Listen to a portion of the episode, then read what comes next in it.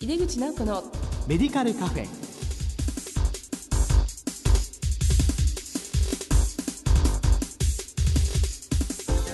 こんばんは。帝京平成大学薬学部の井出口直子です。井出口直子のメディカルカフェ。この番組は医療を取り巻く人々が集い語らい情報発信をする場です。今回のゲストは神戸大学大学院医学研究科特命講師の杉本真希さんです CM の後ご登場いただきます。お楽しみに。井出口直子のメディカルカフェ。この番組は手羽製薬の提供でお送りします。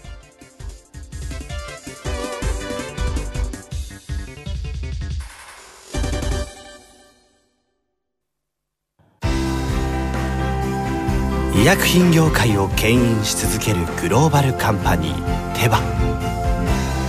新薬ジェネリックを開発製造するハイブリッド企業です。患者さんの笑顔を大切にする薬剤師の皆さんと。これまでもこれからも手羽製薬。井出口直子のメディカルカフェ。帝京平成大学薬学部の井出口直子です。メディカルコミュニケーションの1回目今回は医療を動かすプレゼンテーションと 3D プリンターについてお送りします今回のゲストは神戸大学大学院医学研究科特命講師の杉本真希先生です杉本さん今日はどうぞよろしくお願いいたしますよろしくお願いします。こんばんは、杉本真希と言います。はいありがとうございますえ早速なんですけども先生のキャリアとご専門を教えていただけますか？はい、私は、えー今現役の医師をしており、えー、もともと外科医をしておりました。1996年に帝京大学の医学部を卒業して、帝京大学病院で外科医をしながら、あるいは、千葉の方の部員の方で外科医をしておりました。2004年から8年は千葉におり、で2009年に、アメリカの方に留学をして、今神戸大学に帰って6年目になります。現在は消化器内科に所属をしながら臨床と医療機器開発あるいは医療システムの開発などのえー産学連携とかそういったこともやらせていただいてます。まあ、あの私のおりますね帝京平成大学の方でも、まあ、教鞭を取っていただいてたということでそうですね懐かしいですね。はいまあ、今回のテーマなんですけども、まあ、医療を動かすプレゼンテーションの 3D プリンターということで杉本先生はですねインセンティブプレゼンテーションという補助者もお持ちで、はいおかげさまで、ねはい好評のようです。ええこれがまあ大変なな話題というそれもありますし、まあ、あの杉本先生自体薬剤師とかですねもう大変な今人気の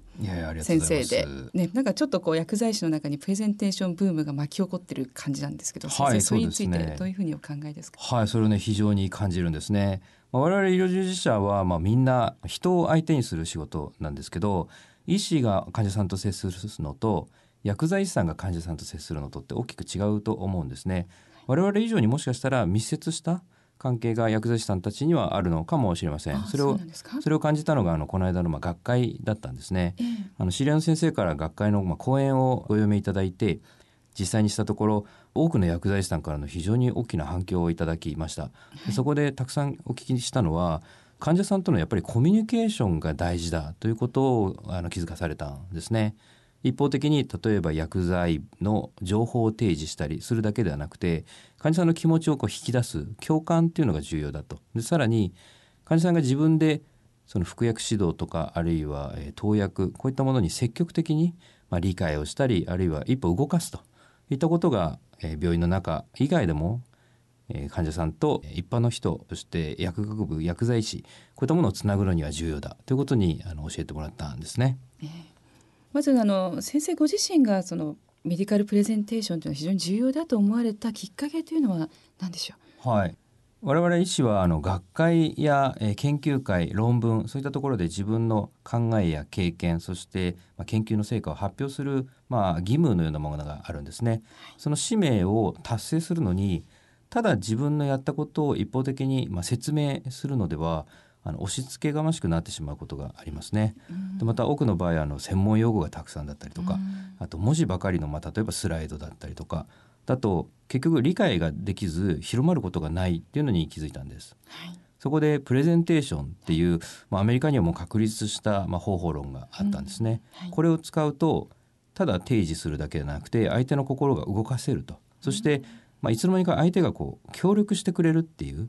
あのそんなあの行動を引き起こせるっていうのに気づいたんですね。それで私もまあ海外に留学中たくさんあのプレゼンテーションのまあ学習をしました。で実践もしてみたところあの人が動くといつの間にか味方が増えるんですよね。でこれって医療も同じで患者さんや家族があの医療従事者の味方になればこれ医療ものすごい良くなる変わると思うんですよね。それを実践するのにまあ一つとしてプレゼンテーション、あのこれはつまりいろんな思いとか情報をまあ可視化見えるようにしてることだと思うんです。はい、なるほど言葉とか文字だけだとやっぱり伝わりきらないしそれを見せるということですよね。そうですね。そう見せるためにどのようなこうツールをどういうふうにポイントとしてお使いなんですか？はい。ただ文字情報を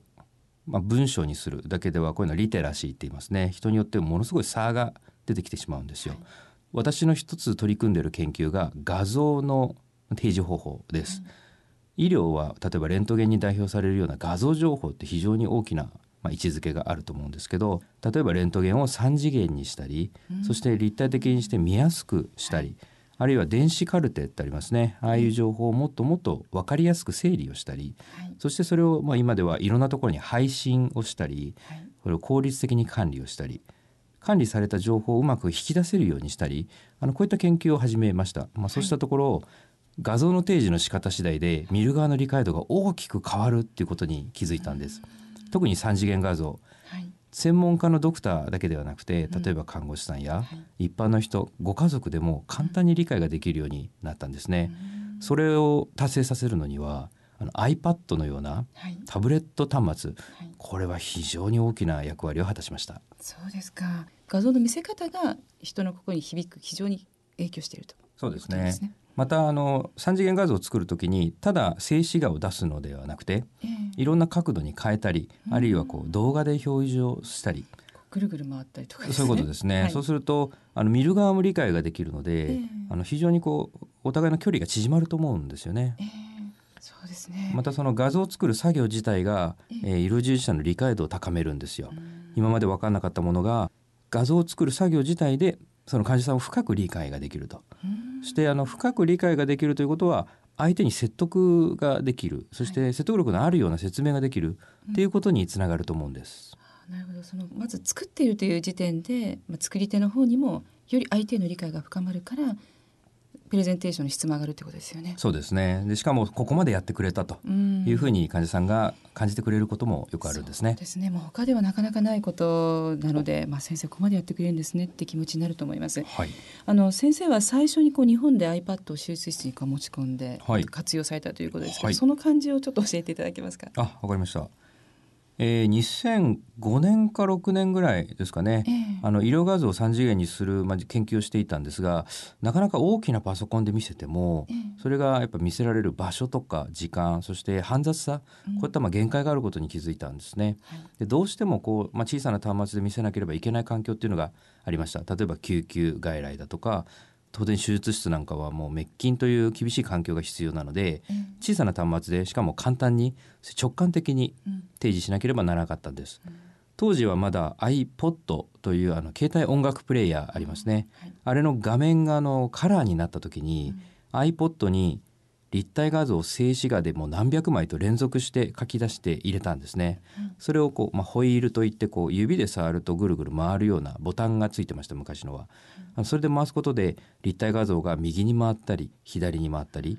前後に、えーズームインズームアウトしたりっていうあの画像の加工の、まあ、アプリを当時作ってたんですね。そうしたところポケットから立体画像を出してぐるぐる回すこれが患者さんにはものすごくメリットがあるってことに気づいたんです。そうですか。どんなメリットがあるんですか？はい、まあ、非常に理解がしやすいのと、まあ、何より患者さん自身が手で触ってええ右に回したり、まあ、左に回したりうんあの分からなかったことを自分で探して理解できるまで、まあ、そこに触る触れるっていうことが、まあ、できたこれは非常に大きかったですね。あまた外科医の間でも外科医同士が例えば違う患者さんのデータをお互い共有するであるとか、あるいはまあ私は肝臓とか膵臓の外科をやっていたんですがその他の領域胃とか大腸あるいは婦人科の先生泌尿器科の先生整形外科の先生という本来交わうことのないような違う分野の先生にもええ。理解をさせるのには非常に有用でした。もうもう見せ方で全然変わりますよね。まあねプレまあプレゼンテーションというと、まあよくパワーポイントでね、こうはいパッパパッパスライドを流していくという、はいはいはいまあそれは誰もがやっていたことですけども、まあそれではなかなかこう人の心を動かすと難しいということですよね。そういうことですね。もうまさに画像の提示も同じで、うん、文字だけと音だけとうん画像だけとそれぞれでそれぞれの意味があると思うんですけどこれを統合させると一気に理解度とそして記憶力が高まるという科学的なデータもあります。そうなんですね。でそれであの、まあ、先生次のステップとしてえ 3D プリンターですよね。でいよいよそれを模型にしていくということなんですけれども、はい、これ現在どのような形でそれをちょっと紹介していただけますでしょうか？はい iPad を手術室に持ち込んで患者さんのデータをその場で理解するのは非常に有用でしたそれは例えば研修医とかベテランの先生の知識の差を埋めたりとかあるいはまあ誰でも迷う時ってあると思うんですね、地図がなくて旅行に行った時あれここどうだったかなって迷う時にもちろん地図があったらいいしそれがまあ立体だったらより理解度が高まります、まあ、そこでですね実際手術は患者さんに触れるわけですよね。はい、臓器に触ったりその食感柔らかさとかあるいは切った時にどう変化するかこういったものを理解するのにはやっぱり食感がないといけないってことに気づいたんです、タブレット端末の3次元画像は食感がなかったんですね、うん。そこでいろいろ研究していったところ3次元画像を作るまあデータダイコムって言います、このダイコムデータっていうのを使うと実は 3D プリンターで書き出すためのフォーマット、まあ、STL とか言いますね。3次元画像をそのまま 3D プリンターで書き出せるっていうそういった技術に気づいたんです。まあ、その実は新しい、まあ、特許も獲得して生体の質感臓器の柔らかさこれを再現するような技術もあの開発することができました。それはすごいですね。あの私もちょっと拝見したことあるんですけれども質感食感ももう臓器のまんまに再現できるという、はいそうなんですよね。まあ、一部の模型は例えば透明にしてええ。中の血管やがんの様子がうん。例えば肝臓だったら表面から透けて見えるとか、あるいは腎臓だったら中のまあ尿管っていう特殊な管がまあ見えたりとかあのそういったモデルも作ります。まあ、その見えるためのモデルはええ。どこで切ったらいいとか、はい。どこは切ってはいけないとかあとがんをどこまで切って正常な部分はどこまで残すか、こういったことをまあ視覚的にそして触覚手で触ってええ理解するのに非常に有用でした。でそれとはまた別にですね柔らかい素材を使ってええ臓器の、まあ、質感を再現するこういったものをあの今トライをしているところです。そうすると実際に手術の前にその模型に対して、まあ、手術をもうすでにするんですね。切ってみて縫ってみてどう変化するか、ええ。あるいはまあ複雑な血管の絡み合った部分などは右から切ったらいいのか左から切ったらいいのかあるいはどの血管を先に切った方が次の臓器にまあアプローチしやすいか。こういったプロセスまであらかじめまあいわゆるシミュレーションですね。あの試しにやってみるということがまあ患者さんのコピーを使うことでできるようになったんです。そうすると今実際にそれを活用されているのはその手術のためのまあ練習といいますか学はい勉強ね。はい、あの一つは手術のまあシミュレーションといって、ええまあ、実際の手技をどう再現するかあるいはまあ練習台にあの患者さんはできませんのであの患者さんのコピーで一回練習をして、まあ、安心感を得ると,、あのということがまあ一番の大きなメリットだと思います。まあ、他にはですね例えばその模型を使って患者さんに術前のまあ病状を説明するんですね。そうすると、まあ、立体画像でも理解をされるんですが実際に臓器を持ってみるとうん、中にはこれは非常に愛おしいと。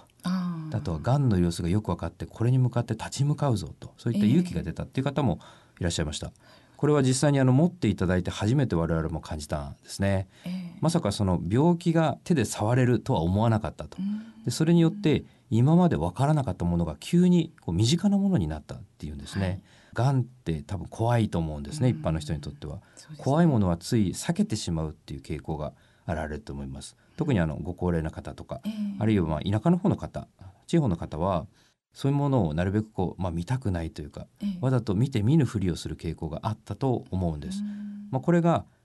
目で見てがん。がこのぐらいの大きさであると、うん。あるいはあなたの臓器がこういう状態であると。例えば手術の後のモデルも我々提示をして、こんな風になるかもしれませんという比較をして見せてあげれば、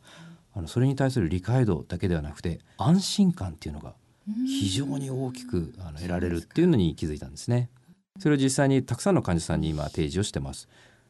例えば、まあ、東京にある病院だけではなくてもう全国今約国内で50施設うんに我々の技術を導入していただきええもうすでにもう何百という症例で 3D プリンターで、まあ、手術を中心に治療に役立ててもらってます。そうですか。と一番成功なデータは CT, CT コンピュータートモグラフィー断層撮影ですね、はい。まあ、レントゲンの一種でコンピューターで再構成をするんですが、はい。CT のえー普及率は日本が世界でまあ一番多いというふうに言われてます。まあ、大体の病院でその CT 撮影が今できると思うんですね。ええ。まあ、そういったところでこう3次元の画像を簡単に獲得することができでしかも保険診療のもとにええ CT 撮影がまあできるので、はいそのデータを、まあ、本来手術に使うデータを再利用しているんですね。うん 3D プリンターを作るためにわざわざ別の検査をする必要はないんです。あそれはいいですね患者の負担も少ないですしそうですね。はい、でさらにその3次元画像を、うんじゃあただそのままそのデータで 3D プリンターで作れるかというわけではないんですね。そのためのまあアプリ、まあ、ソフトを実は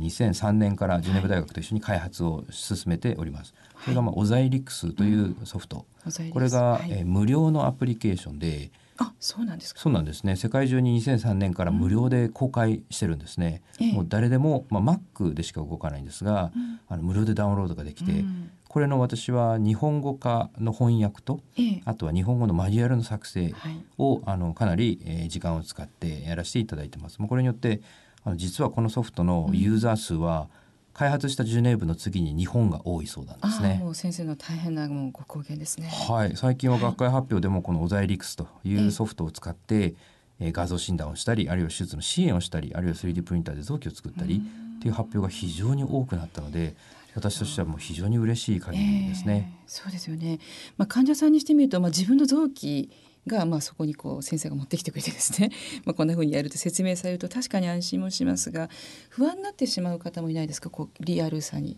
こうびっくりしちゃったりとか。はい、あのその場合はあの理解をされるように、まあ、我々もうまく、まあ、説明を付け加える必要があるんですね。あの 3D プリンターで作った臓器もそれで全てではなくて、ええ。私が考えるのはあの今最近 3D プリンターってまあ世の中話題なんですけど、ええ 3D プリンターがあれば何でもできるか魔法の箱じゃないかっていう、まあ、誤解を生じてると思うんですね。はい。プリンターで作ったものもあくまではい使ったデータを再現しているだけなので足りないものも当然あります。はい。それには当然そこに人っていう要素が必要だと思うんですね。ええただ模型を郵便で送ってお家で勝手に見てくださいっていうわけには多分いかないと思うのではい。患者さん本人、えーうん我々医療従事者、うん。その間にまあプリンターで作った模型さらにその模型のデータになった、まあ、元画像ですね、はい。あのそれをまあデジタルとアナログ両方、うん。まあ、もうまあ組み合わせながらそしてまあ人が自分の口で説明すると。ええ。そしてそこに医療従事者がどんな思いを込めているのかはい。っていうのをうまく載せることで、ええ。あの新しいこうコミュニケーションっていうのが取れると思うんです。うんそのコミュニケーション。ンで重要なのはあの一方通行ではないということなんですね。私が考えている 3D プリンターあるいはプレゼンテーションは一方的に情報を提示するだけではなくて相手の思いなどを引き出せるっていうそういうツールになることがまあ一番重要だと考えてます。それはすごく大事なことですよね。そうですね。やっぱりこう技術というのは、まあ、どんどん進んでいくものなんだけどもそれをどういう気持ちで誰が使うかっていうのが一番大事っていうことですよね。いやそうなんですよ。この模型にも私表情があると思うんですよね。うんここを作る時に実はここの表面が非常に難しかったのでこういうふうにしましたとか、うんあるいはあなたのがんと血管の関係はものすごい難しかったので、まあ、このようにまあ造形の方法を変えることであ我々も理解が深まりましたとであなたもきっとこれでわかるでしょうと。いう形でも提示をするとそのもの以上のまあ付加価値っていうのができると思うんですよ。ええ。もうこれってコミュニケーションですよね。そうですね。先ほど先生が患者さんがその自分の臓器を愛おしく思うっていうふうにおっしゃってましたけども、はい。おそらく作っている方の医療従事者も、まあ、そんな思いを持ちながらでそれを患者さんのところにお持ちして、まあ、それで共有するものがすごく出てくるってことですね。そうですね。その思いがそこに入るということは、それだけ、まあ、その人のことを考えてるっていうことだと思うんです。ん。コミュニケーションも相手のことをどこまで考えられるか、うん。そしてそれがあこの人は自分のことを考えてくれてるんだっていうふうに伝わるっていうこと、うん。あのこれがじゃあ自分もその人のために何かやろうとこう味方をつける、まあ、キーワードになると思うんです。思いがあって形にして伝えるそれが相手を動かすポイントなんですね。そういうことですね。はい、あの今後はあのその他どのようなことにまあ発展させていきたいっていう思いってありますか？はい。えー、我々まあ医療従事者の中でもまあ医師は比較的画像やまあその 3D プリンターに対する理解もまあ非常に高いと思うんですね。ええそしてこう最先端に触れる機会というのは非常にあると思うんです。うんところがまあ、例えば薬剤師さんとか、うん。まあ、もちろん看護師さんとか、うん。その、まあ、パラメディカルと言われてる医師以外の医療従事者の方々はなかなかこういうことに触れる機会って少ないかもしれません。ね。あのそういったところに私も、まあ、医療の壁を越えてですね、まあ、領域の壁を越えてえ情報を共有したり、あとは新しいことをどんどんこうご紹介をしながら、あるいは例えば薬剤師さんとか他の領域の方々がどういうふうに使ったらいいか、うん。あのどういうニーズがあるのか、まあ、そういったことをたくさんまあ汲み取っていきながらですねそのええ横断的なこう橋渡しをはいあのしていきたいと思ってます。あのプレゼンテーションってその橋渡しには非常に有効なツールだと考えてます。あーぜひよろしくお願いいたします。はいそうですね。あの本年のあの7月19日と20日に幕張メッセで日本在宅薬学会、まあこれ薬剤師が中心の学会なんですけども、はいまあそこで、えー杉本先生がプレゼンテーションのセミナーをしてくださることになってるんですよはい、ね。よろしくお願いします。楽しみです。しかもですねあのその日にですね、まあ、薬剤師がエントリーしたプレゼンテーションですね。見ていただいてね。まあ、いろいろ公表してくださったりとかっていうはい。非常にアクティブな企画がありますのでね、ぜひご関心のある方は日本在宅薬学会でウェブの方で検索していただいてぜひエントリーしてみていただきたいと思います。あの先生あのちょっと話あれなんですけどもエクストリームアイロニングっていうの活動されているというこれはななんかちょっと簡単に説明してもらってもよろしいですか？はい、いやまさかその話題になると思わなかったんでちょっとびっくりしたんですけど、実はですね皆さんいろんなこう何か物事をするときになんか理由付けを無理につけてませんか？あの人って何か理由を求めてしまう傾向にあると思うんですね。でも理由がないっていうのもいい場合があります。そういうのをナンセンスっていうんですね。英語ではあのよく make sense とか言いますね。でもそれに対して逆にナンセンスっていう言葉があります。でこれはダメだっていう意味だけではなくてナンセンスっていう考えもあるっていう意味なんです。うん。例えばなぞなぞってありますよね。なぞなぞ。ええなぞなぞの答えって、まあ、例えばダジャレだったりええ。全く意味のないことでもそれで一瞬笑いが起きたりふーんって思うことが実は意味があると。うん。これをよくねナンセンスって言うんですよ。ええ。ナンセンス文学っていうあそういった領域も存在します。私あの山登りとかあと海に潜ったりとかあの絶景とか大好きなんですけど、ええ。そこに行くのはまあまあみんなできますよね。はい。山に登るのもまあまああの登山家が登ってます。そうですね。はい。でもその山の山頂でよしやった。達成感征服感ってあると思うんですけどそこで本当にもしその限界を自分が超えられる人だったらさらにその、まあ、プラスアルファというかですねもし余裕があればねええ余裕があるっていうのを表現できると思うんですよ。そこで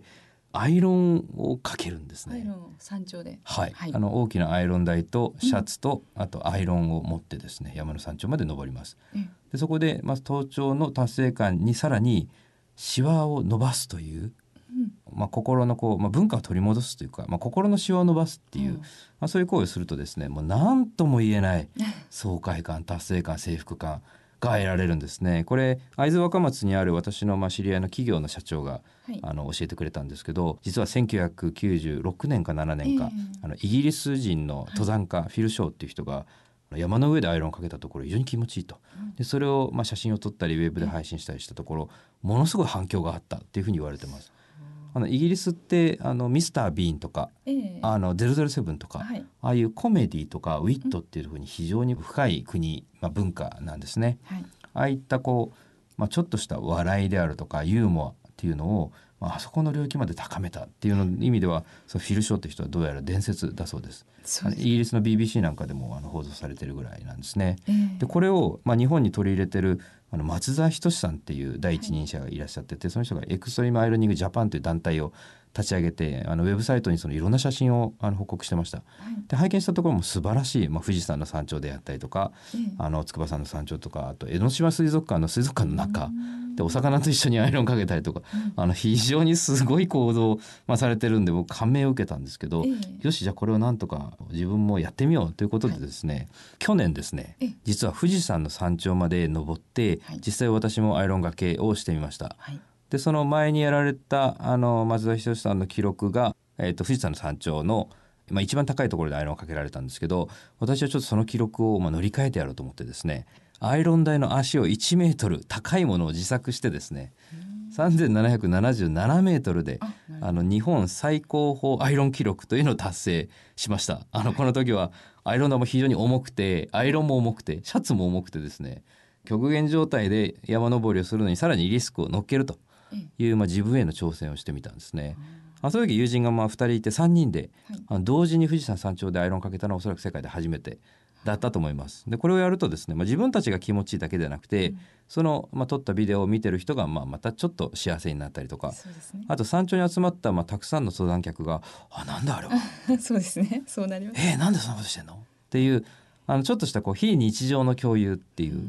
のができたんですね。非日常を共有するとなんかこう笑いが生じてそうですね富士山の達成感にプラスなんか大きな付加価値をあのつけることができたと思うんですね。あれは私にとっても非常に感慨深いあの体験でした。でこれをですね今、まあ、世界各地ではいあのやっているところです。例えばダイビングをして先日は、えー深海43メートルっていう、まあ、普通のダイビングよりもちょっと深いところに潜って、まあ、沖縄の、えーエモンズっていうあのアメリカの戦艦が沈んでいるところがあるんですね。はい。そこに潜ってそのもう実際にまだ残っている爆弾の上でええ。アイロンがけをしたりとか。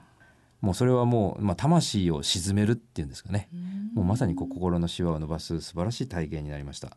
あるいは、えーパラオで潜った時は海底洞窟の中でかけたりええ。あるいは、えー沖永良部島の、まあ、海底のものすごい美しいあの鍾乳石の洞窟があります。そこでかけた時ももう何とも言えないもう絶景と、まあ、自分のこう達成感と、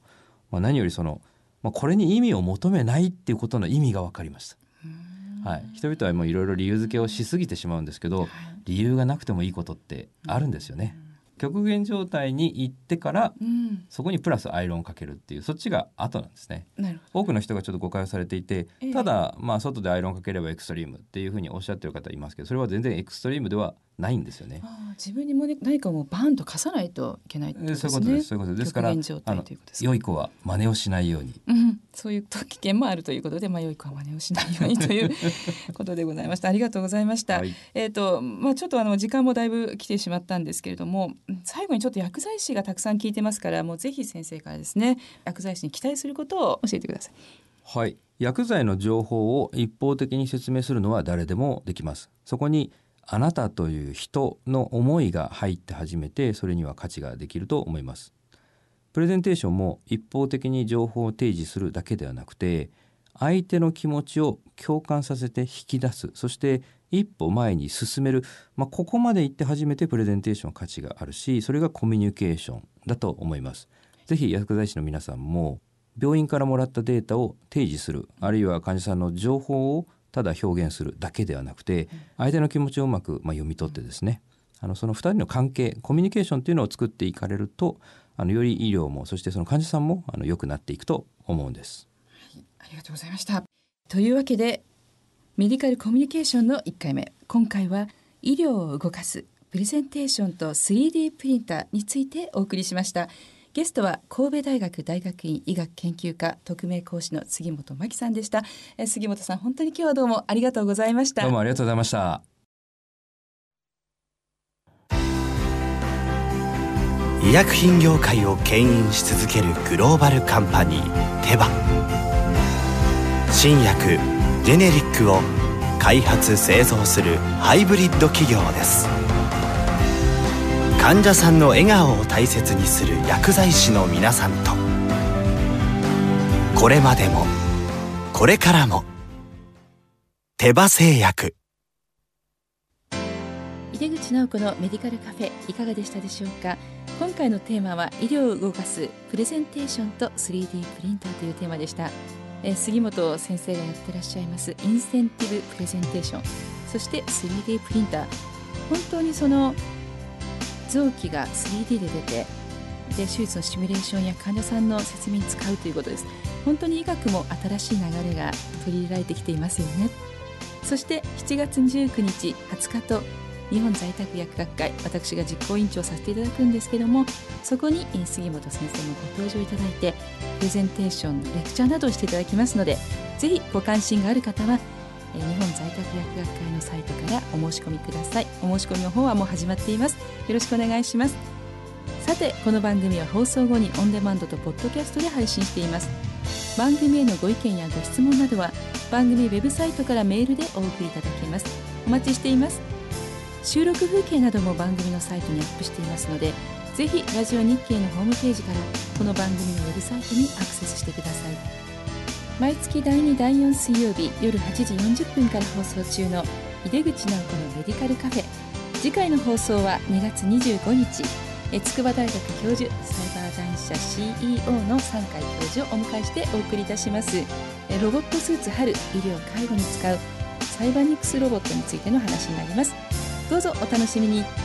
それではまた帝京平成大学の井出口直子でした。井出口直子のメディカルカフェこの番組は手羽製薬の提供でお送りしました。